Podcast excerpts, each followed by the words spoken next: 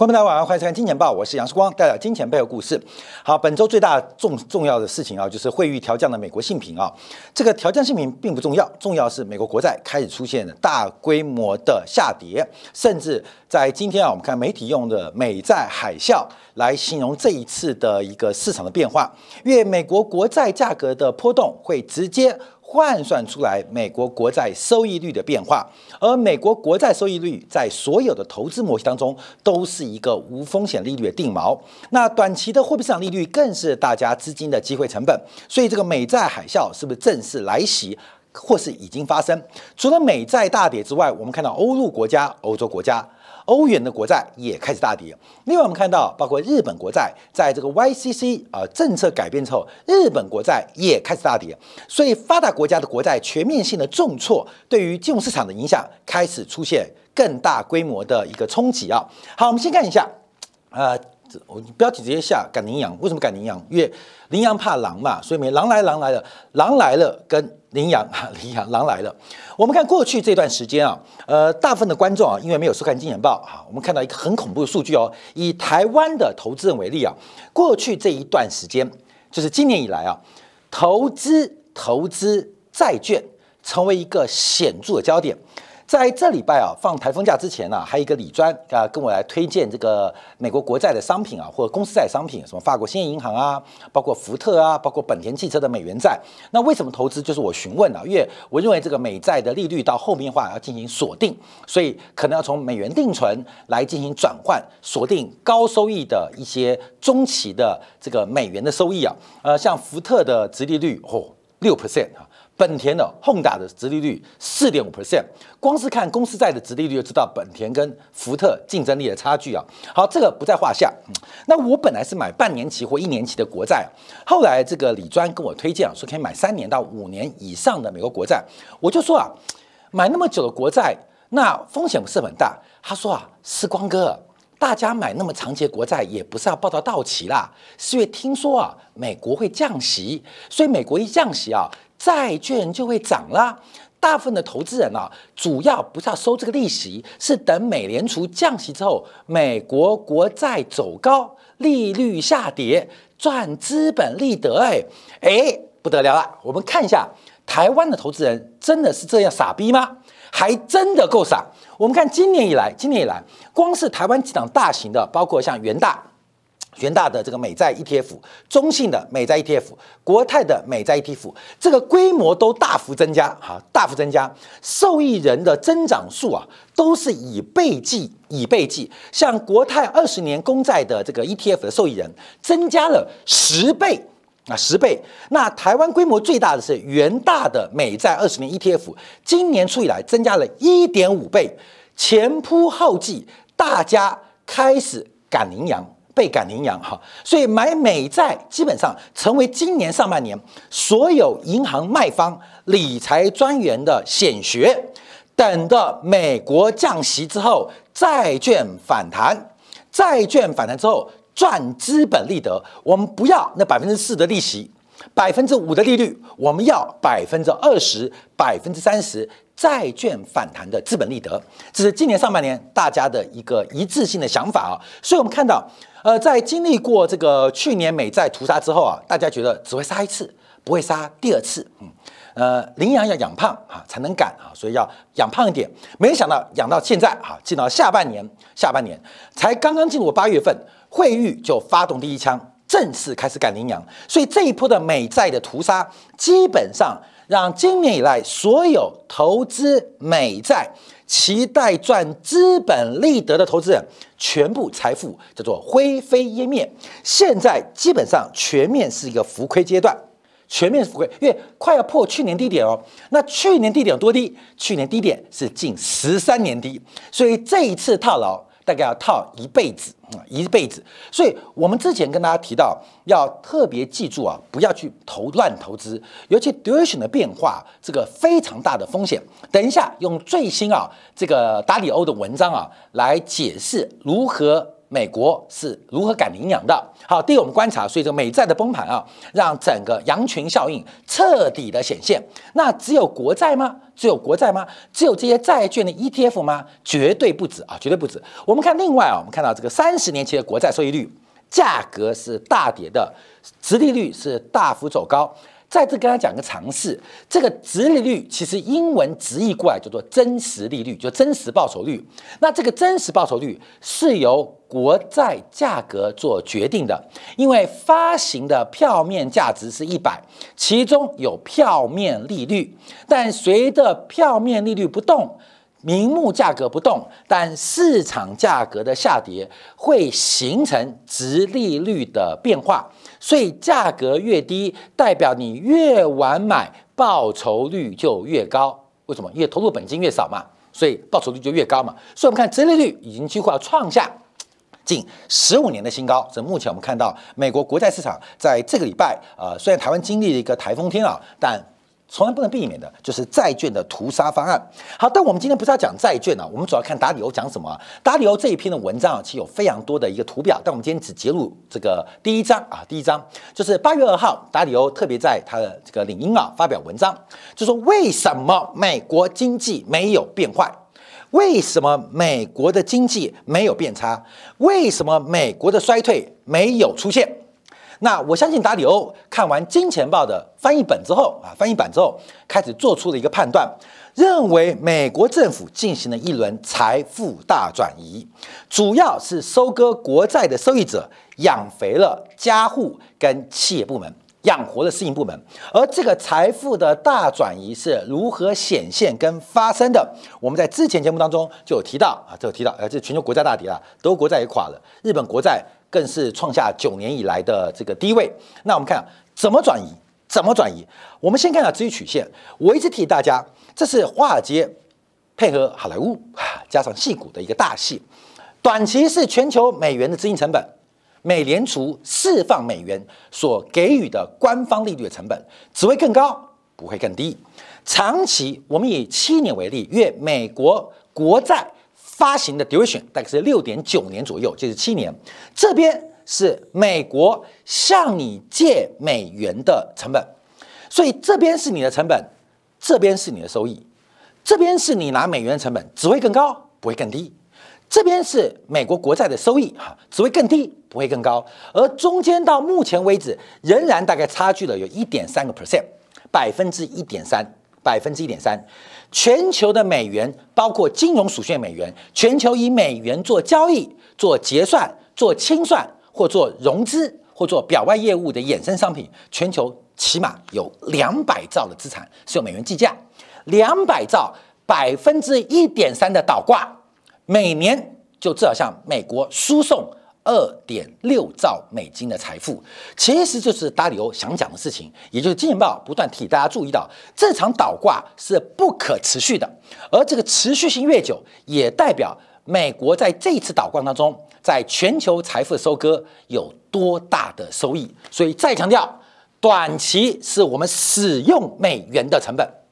你要美元，谁印的？美国央行嘛，美联储。所以美联储印给大家的百分之五点五，可是你要投资。投资什么？我们先以美国国债做计算，就以七年期。因为我再强调，财政部发行的国债平均的久期存续期大概是六点多年，将近七年，是百分之四点二。最新的这中间的倒挂莫名其妙，为什么会有倒挂出现？真的是莫名其妙。而这个莫名其妙，我们等一下说明，其实就是带动投资人、全球投资人的贪婪跟欲望，然后进入了羊圈里面。等着被赶羚羊哈，等着被赶羚羊，所以我们特别要观察这个熊斗啊，现在开转变哦，开始转变哦，这个转变是财富收割的终局啊，财富收割终局，而这个终局会持续多久，我们就拭目以待。好，我们看从八月三号跟七月三十号三月三七月三十号以来啊，从这个汇率降平之后，我们看长天期的国债收益率弹升的幅度越来越大，形成倒挂大幅收敛的变化。倒挂大幅收敛变化，而这个倒挂收敛影响会多大？我们就要从今天盘后的两家美国上市公司的财报来进行分析。啊，这个大家就要开观察。第一个，我们看苹果，苹果的营收当然盘后是跌了百分之二了，超过百分之二，主要是因为营收表现不佳。我们来看一个最重要的数据哦，看到没有？叫做年增率，这是苹果的营收年增率，连续三个季度在下滑，也就是苹果从营收的角度观察，它已经是没有成长的公司。记住这句话，也等我们套模型哦。苹果从营收角度观察，在新冠疫情之后，它是五大科技公司。唯一营收是负值，而且连续三个季度在做衰退。虽然盈余在走高，可是从营收角度，它已经失去了成长力度。从它的财测的观察，似乎也没有好转的一个可能。好，那我们再看一下盘后大涨八 percent 的亚马逊。亚马逊股价大涨，是因为财务的预测大幅的超出预期。它总营收总营收是增加年增率百分之十点八，但大家要特别注意哦。因为亚马逊营收大增呢，是来自于电商业务，它的这个 AWS 的云端服务的利润是出现显著的下跌，也就是亚马逊的这个科技股的这个色彩往传统产业拉回来的。过去啊，亚马逊的这个亚马逊云是全球云端当中市占率最高的，大家给亚马逊那么高的估值。P ratio 三十倍、五十倍、一百倍的给，是因为亚马逊它背上它庞大的零售的数据，上面准备创造云端服务的价值。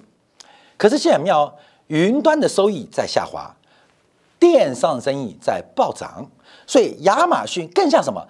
更像沃尔玛，更像传统的电商，而不像是未来的云端企业。所以这是亚马逊的财报，可投资人看到亚马逊的这个营收大涨，而且高预期，尤其是零售业务经营利润大幅的成长，所以就给它的非常高的评价，说盘后大涨八 percent。可是我怎么看？嗯，它真的不错，越活越过去了，越活越回去了啊！越活越回去了。我们对于阿里七大架构的分析当中，底层的就是淘宝跟天猫嘛，可淘宝天猫的这个市盈率并不高。因为淘宝天猫为什么之前的蚂蚁金服闹那么大？因为在淘宝天猫在交易环节当中，马云开展了蚂蚁金服。蚂蚁金服它背上就是淘宝跟天猫天猫的交易，透过支付宝的系统形成了一个金融创新的过程。所以蚂蚁金服的这个市场的估值是最高的。其实合在一起就是亚马逊。分拆七块就是阿里集团。那现在阿里集团估值，你觉得是蚂蚁金服估值高，还是天猫淘宝高？我们要注意哦。所以现在亚马逊是倒退哦，它是越活越回去，它并没有往前做突破哦。好，我们从这两个增率，要从另外一张图表观察。这是我们把美国国债直利率曲线在进步进做进步的一个加加工啊，加工啊，做加工。因为我们前面讲过。横轴是存续期，是久期，是所谓 duration 啊，就是存续期间。纵轴是各个期间的报酬率，所以五年期的收益率百分之四点三就会形成一个点。七年期的国债收益率它是百分之四点二六，就会形成另外一个点，会这样形成哦。我们怎么讲存续期？怎么讲久期？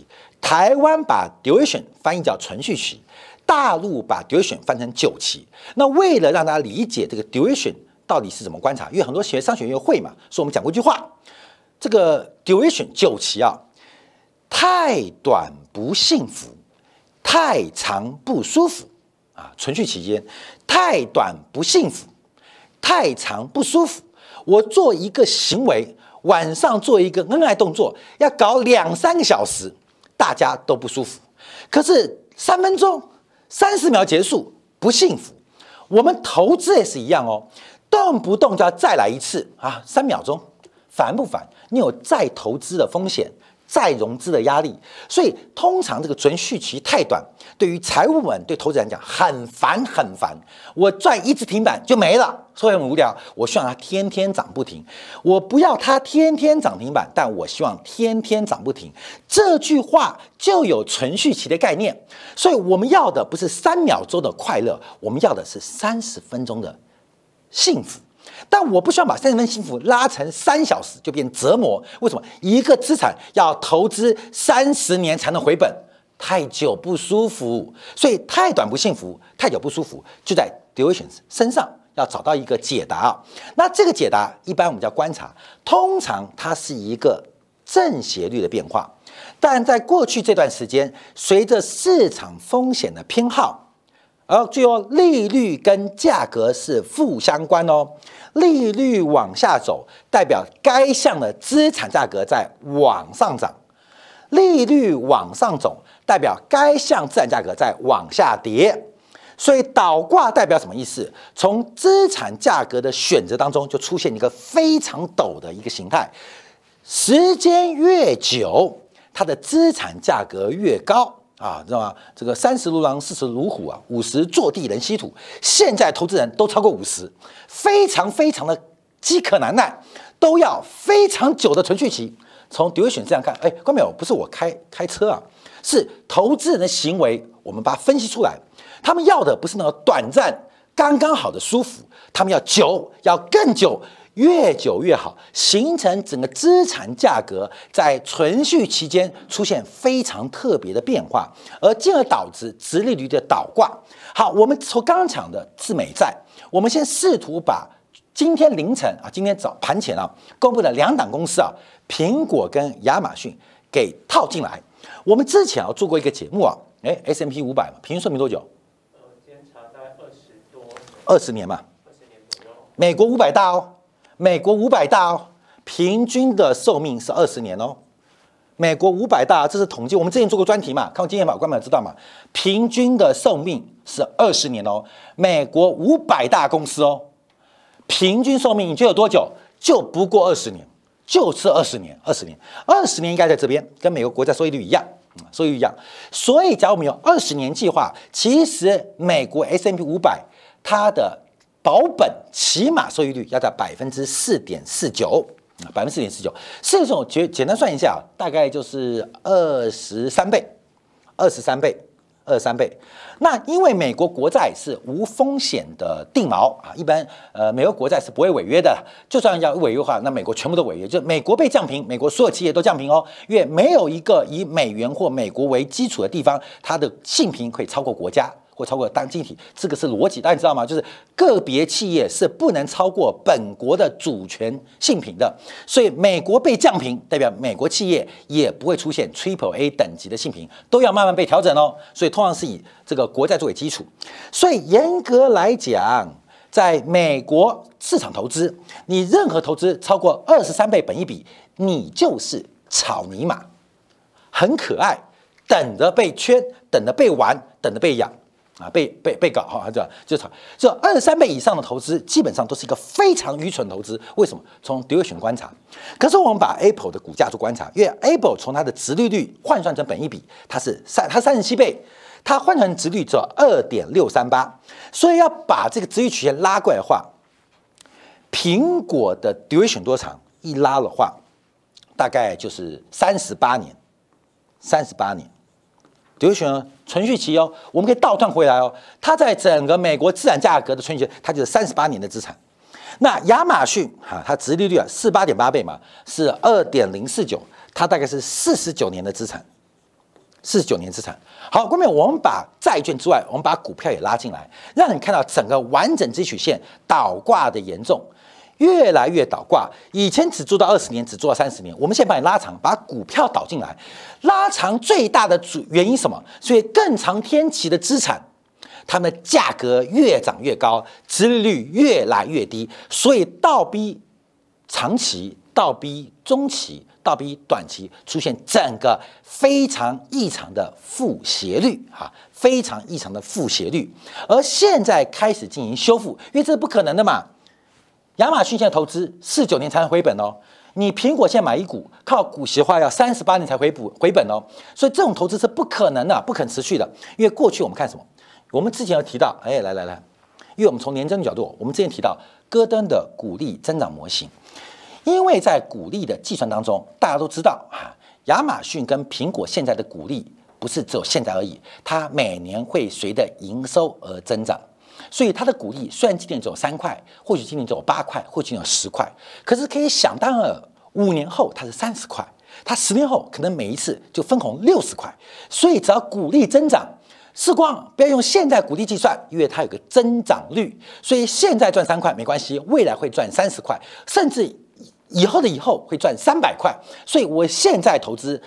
十五年后，他一年就帮我回本啊！大家看这个，所以我们在戈登的鼓励模型当中有一个居值居值这个居啊居居居居居居居居越大越好居越大越好。没有人希望自己是小居为什么居越大，分母越小，股利的折现模模型就更高。所以大基基是大家的喜好，不管男生女生，男性投资人、女性投资人都爱，这是有模型、有科学证明的。基基越大，基代表成长性，大基比小基更受欢迎，因为在整个数学模型当中，基越大，它是折现率的减项，所以基越大，折现率被一个大字减掉，它倒算出来的折现的现值就越高。我刚提到亚马逊有十 percent 增长哦。苹果呢？苹果是负值哦，苹果是负值哦，在整个戈登的鼓励增长模型，这是最阳春版的，它的基，它的基小到用显微镜都看不到，这要这个叫什么？这是《鹿鼎记》当中叫什么？海公不是海公公啦，一开始那什么叫缩进去什么？哦，缩阳什么？啊缩阳入腹啊，缩阳入腹，你必须靠韦小宝把它打出来。哎，看过《鹿鼎鹿鼎记》是非常具有投资价值的一本影片。缩阳入腹啊，这个是韦小宝一开始《鹿鼎记》。现在假如鼓励战模型啊，苹果就碰到个大问题。过去玩太凶啊，过去玩太大，现在缩阳入腹，它的居值已经小到用显微镜看不到，嗯，比海公公在那个嗯那个萝卜盆里面的还要更小。后面我们再从这个模型观察。我们从整个折现率，这是之前呢，在二零二一年前年三月十号，我们从折现率、利率变化来换股价的发展。我们特别提大家，为什么我们叫做包括了亚马逊叫草泥马？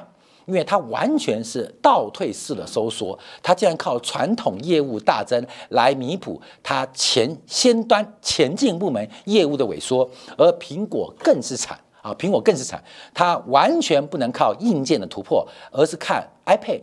服务哈，这个呃，这个叫做不叫服务，App App Store App Store 的收入来支撑它的收益，所以我们要注意啊，债券的崩盘、债券大跌，它不仅是倒挂的变化，它更代表所有资产它的核心价值一个清算的时刻，分享给所有观众朋友。好，我们这样广回来观察另外问题：为什么美债崩了，美元涨了？美债崩了，美元涨了。美元涨了，石油也涨了，这中间呢什么关系？稍微在今天的部分为大家做进一步的观察解读。